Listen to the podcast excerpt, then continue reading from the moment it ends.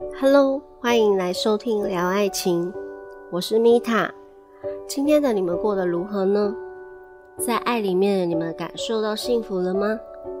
你准备好了吗？我们来趟爱情聊天之旅吧。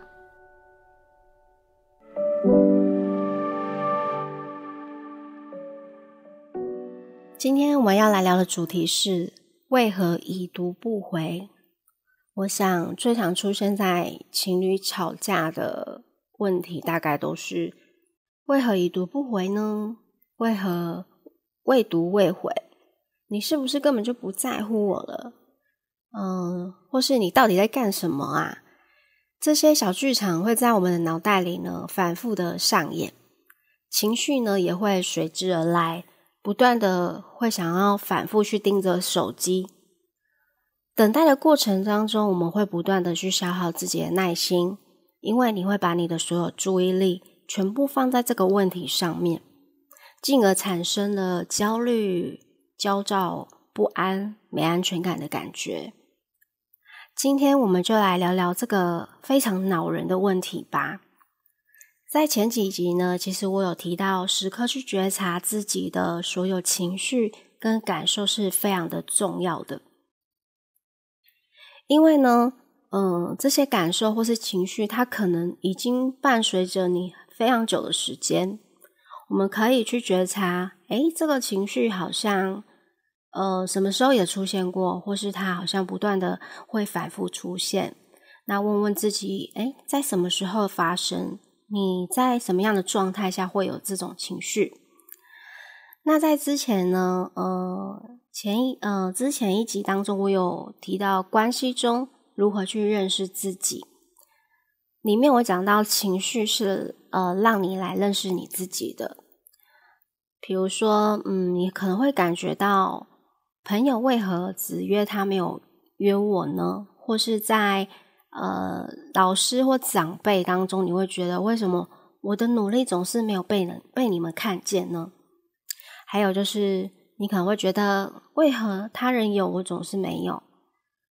而这些感受呢，它可能会时常出现在我们的生活当中，但是也常常被我们呃无视而去掩盖住了。这长期累积下来啊，会让自己有一种不重要、不被在乎、不被看见，甚至觉得不被认同的感受。那你就会需要去透过比较亲密的一段情感关系中去寻求这个东西的满足感。之所以我说不要去忽略那些情绪，因为那些情绪的背后一定有它的原因在。米塔呢，一样今天来分享一下。呃，在前几集我有提过我的原生家庭的状况，嗯，欢迎大家就是可以去回听。嗯，像我呢，其实是一个比较没有安全感的人，在每一段关系中，我我都会很想要得到被爱、被认同的感觉。那当我的对象开始忽略我、不在乎我的时候，我就会用我的情绪去绑架他，甚至我会用分手来威胁他。因为我发现啊，我在这个过程当中，我会好像沉溺对象跟我求好的那些过程。这些过程才让我感觉到自己有被在乎、被爱的感觉。相信大家应该听得出来吧？之前我有提过，呃，所有事件呢都是由细胞接收器所创造出来的。正因为我需要透过这种模式，才能感觉到被爱与被在乎，所以我会吸引一个让你可能没有安全感的人，或是很常跟你吵吵闹闹。很常跟你分分合合的那个人来跟你一起学习课题，因为你好像需要这个人来证明，呃，他是爱我的，他是在乎我的，所以会创造出这样的过程。但你会发现呢，往往这样的关系到最后啊，都是没有结果的。但如果我就是，或是你们没有意识到的时候，我们就会不断陷入那种无限循环。对这种呃追求感觉上瘾，可能每一段关系呢，我们都需要透过那种激烈的方式，然后我们分手再挽回过程，来证明自己是存在或是被认同、被爱的。听起来有点有点虐，是不是？嗯，我相信应该也有人跟我一样。后来我也是透过疗愈挖掘过程当中去看见，呃，自己为何要用这种方式来感受到自己被爱。那在挖掘过程，我前几集呢有提到，在我八岁前，我是爷爷奶奶照顾的。也就是说呢，八岁那一年呢，我就被我爸爸呃接走了。但那个当下的感觉，我自己好像是被迫离开，好像离开一个我原本很熟悉的环境。我感觉自己是被爷爷奶奶抛弃的，这种抛弃感会让我感受。被背叛的感觉，不被保护、不被重视、不被爱的感受。因为那时候我八岁，我是第一次见到我的父母亲，他们对我来说是非常的陌生，而且我觉得很可怕的。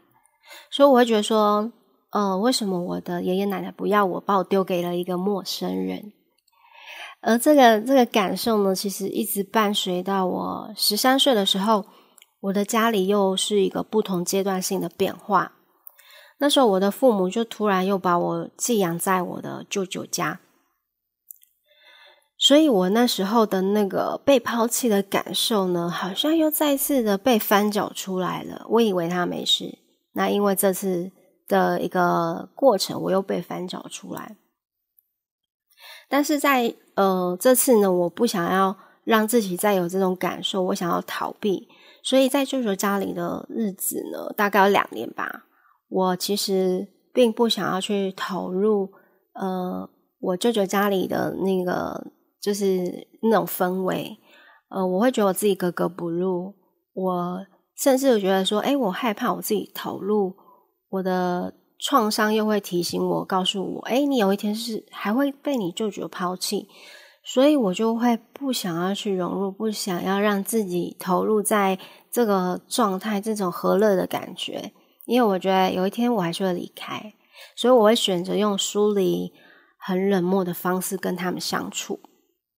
后来就是很快了时间呢，两年就到了，而我也就是要离开我舅舅家的时候，我以为我好像诶没有被抛弃的感觉了，我觉得太爽了。可是。我以为不会再有这种感觉，但最后呢，我那种很深很深的感受是，我发现我自己呢抛弃我自己了。OK，这是一件很可怕的事情。这种焦虑感呢，其实会一直不断的去影响我的所有人际关系。我们都需要去觉察，或是透过挖掘过程去看见一些真相。不知道原来呃曾经的那些过程当中。对我们来说，有这么深沉的一个创伤，但是我也是透过了这些过程去看见自己，我也可可以去更理解所有大人长辈那些行为背后的原因，因为我知道他们有一些状况，我可以看见那些真相之后，我也不再去纠结或是对他们有什么怨怼，因为你会看见。呃，他们也因为某一些创伤而制造了创伤，你也会更清楚呢。呃，是时候我们要在这一代开始改变了，不要再延续这种不断的去呃创伤，然后恶性循环，一代一代的相传下去。因为很重要的，我们人生来到这个投生的目的呢，其实要我们去。学会很多的美德，还有课题之外，我们还要学会包容跟尊重每一个时代的教育方式，并且去同理那些嗯过往的呃可能伤害对你来说是伤害。我们要放下这个紧抓的一些比较负面的信念。我们要知道，就是呃你的目的呢，就是来终结你这个嗯家族里面呢。呃，这个不好的恶习，也就是说呢，这是家族的业力，可能你也是背负了你自己父母亲的一些业力，你要学会在这个当中去呃做断舍离，就是这种精神上的连接做一个断舍离。我们不要再去延续这种创伤，然后制造创伤的方式来延续我们的下一代。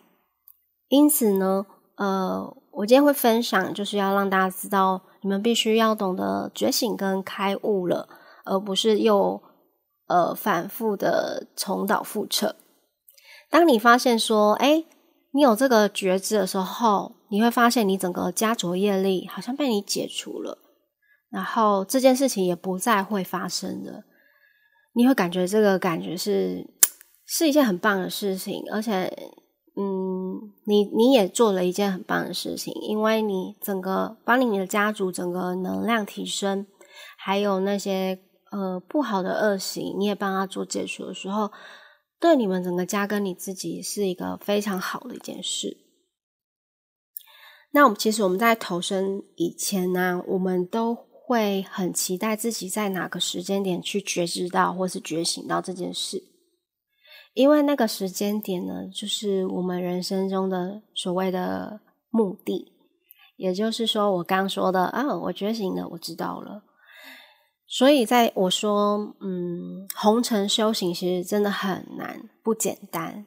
我觉得大家就是一起投身到这个，呃，当人好了。其实我们真的要面临非常多的黑暗跟丑陋的人性面。呃，那个黑暗也有可能也是我们的内在的黑暗面。我觉得那个去面对都是一件很棒的一件事情。很像，嗯，从泥泞泥泞里面挣脱出来，我们可以看一下莲花，它就是出淤泥而不染。之所以要我们学会从泥泞中去看见自己，其实不是那一滩烂烂泥巴。我觉得我自己怎么好像讲的不够标准，这样。OK，过程中呢，嗯。如果你只会责备啊、怨恨跟抱怨，然后你就不断的在那个过程呃轮回，而你就是那一滩烂泥巴，你无法像莲花一样绽放。那当你看见这些真相的时候，我们每个人呢都可以呃像莲花一样这么漂亮，然后为你的人生绽放，然后你可以让别人知道，他们也可以像莲花一样。OK，我我提的有点远，但是我我希望就是我的分享呢，就是可以让你们知道有一些焦虑或是有一些不安、没安全感的东西呢，我们可以在这个时候、这个时代去做一个呃解除，然后去觉知、觉察、觉醒到这件事情，才是我们人生的一个目的。那我希望今天的分享呢，对可能。呃，因为已读不回而焦虑的你们有很大的帮助。我们人生呢，没有什么好跟坏，所有过程都是让你呃体验的。而体验多久呢？你什么时候去觉知、觉察到呢？也都是你的选择。当然，你也可以一直在泥泞中里面盘旋。那当然，你也可以哎探头出来看看外面的世界，这都是你的选择。好，那如果说，嗯，我觉得如果你们有相同的经验，或是你们有更好的方式去觉醒、觉察，也欢迎你们跟我分享。然后也不吝啬的帮我点一个呃点评，然后并帮我留个言，让我知道，哎，你们跟我一样，然后或是你们更正正在处于什么样的环境当中。然后我希望，嗯，我的分享对你们有很大的帮助。